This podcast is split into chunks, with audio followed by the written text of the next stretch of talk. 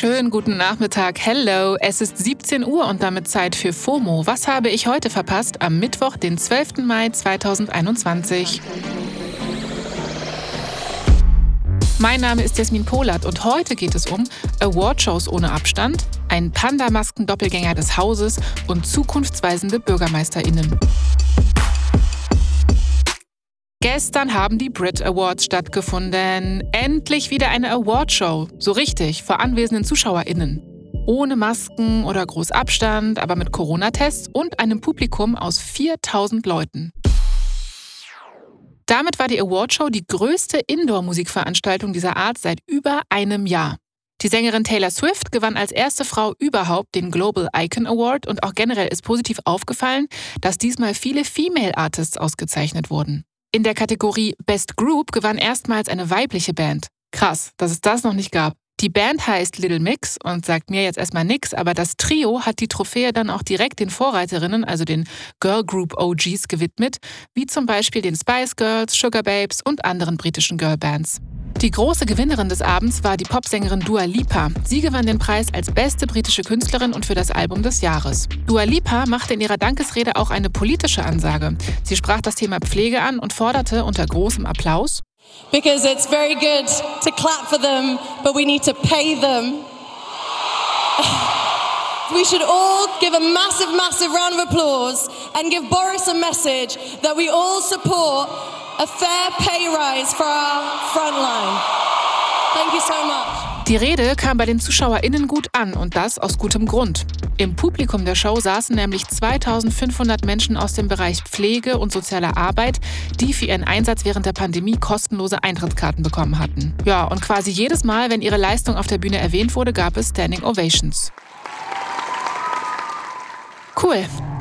Klatschen zahlt aber keine Miete, das wissen wir. Und wo wir gerade beim Thema sind, heute ist der Internationale Tag der Pflegenden und da sind unter anderem in Berlin viele Protestaktionen und Warnstreiks geplant, die zum Beispiel mehr Personal- und Tarifverträge zum Ziel haben. Das Pflegepersonal arbeitet einfach seit langer Zeit, aber vor allem seit den letzten Monaten am absoluten Anschlag von Entlastungen oder Verbesserungen der Situation, sei aber nach wie vor nichts zu spüren, sagt beispielsweise die Gewerkschaft Verdi. Das muss sich wirklich ändern, finde ich auch. Ich möchte den heutigen Tag außerdem nutzen, um auch auf pflegende Eltern bzw. Angehörige hinzuweisen, die zum Beispiel ihre Kinder pflegen. Die kommen nämlich in solchen Diskussionen oft zu kurz, habe ich den Eindruck. Ja, und während in Großbritannien die Brit Awards mit tausenden Gästen stattgefunden haben, ist es in Deutschland, was Musikpreise angeht, gerade sehr still. Der Echo wurde 2018 schon abgeschafft, war aber jetzt wieder im Gespräch. Der Rapper Crow hat nämlich in einem Interview mit dem Radiosender MDR Jump vorgestern davon erzählt, wie er 2012 einen Doppelgänger inklusive seiner berühmten Panda-Maske auf die Preisverleihung geschickt hat. Das Double durfte nicht mit den anderen Gästen und KünstlerInnen sprechen und Crow glaubt, dass er es sich deswegen bestimmt mit einigen Artists versaut hat. Fun Fact dazu: Crows Double ist mein Kollege und geschätzter Redakteur Carlos Steurer. Der war damals Praktikant beim Hip-Hop-Magazin Juice und wurde von Crows damaligem Label für die Aktion angefragt. Carlos sollte als Crow-Double zu der Veranstaltung und später einen Artikel drüber schreiben. Und wer wären wir, wenn wir ihn dazu nicht befragen würden? Vor allem, wenn er damals unter der Panda-Maske nichts sagen durfte. Carlos, jetzt sprichst du. Ja, man muss schon bedenken, dass Crow damals noch nicht der Superstar war, der er heute ist. Der hatte gerade Easy veröffentlicht und schon so einen ordentlichen Hype auf jeden Fall.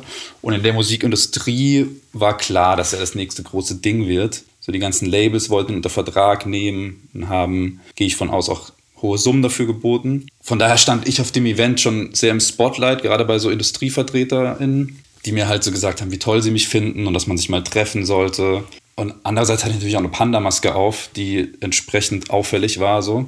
Und ich war so ein bisschen zum Schweigen verdammt, weil viele Leute Crow auch schon getroffen hatten und dann klar gewesen wäre, dass ich das nicht bin. Ich halt auch nicht auffallen wollte. Andererseits wollte ich ihn natürlich auch nicht komplett so als arroganten Typen darstellen. Okay, krass. Und was war noch so los an dem Abend? Die absurdeste Aktion an dem Abend war auf jeden Fall, wie wir angekommen sind und ich über den roten Teppich musste und das Management mich so vorgeschickt hat, so ja komm, mach mal ein paar Fotos und ich da wirklich so komplett verloren drüber spaziert bin und noch so geschaut hat, ob mich überhaupt jemand kennt und Autogrammjäger in, so in der ersten Reihe richtig abgewunken, so hey, was will der Typ mit der Panda-Maske? Also die kannten Crow damals halt einfach noch nicht. Und das sind jetzt so Reaktionen, die er bestimmt heute nicht mehr bekommt. Aber umso absurder auch für mich, dass die Story nach neun Jahren nochmal aufgerollt wird, so weil meine Five Minutes of Fame ja eigentlich längst abgelaufen sind. Danke, Carlos. Das nächste Thema ist bestimmt nicht so kurzlebig wie Panda-Masken Doppelgänger Fame. Hierbei handelt es sich um eine richtig gute Nachricht, die hoffentlich zukunftsweisend ist. In Wales wurde nämlich gestern das erste Mal weltweit eine offen nicht-binäre Person als Bürgermeisterin gewählt. Owen Hercombe wird Bürgermeisterin der walisischen Kleinstadt Bangor und ist dazu auch noch gerade mal 22 Jahre alt. Auf Twitter dankt Hercombe der Gemeinde und schreibt dort unter anderem, als ich mich vor zwei Jahren geoutet habe, war ich so besorgt, dass ich von meiner Gemeinde verbannt werden könnte oder noch Schlimmeres. Ja, und jetzt ist Hercombe Bürgermeisterin.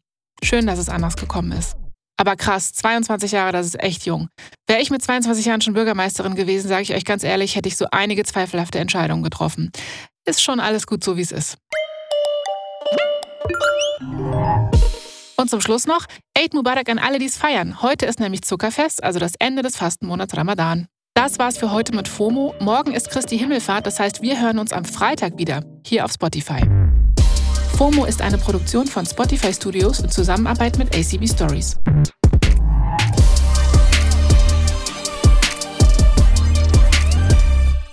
Folgt uns doch gern mal auf Spotify.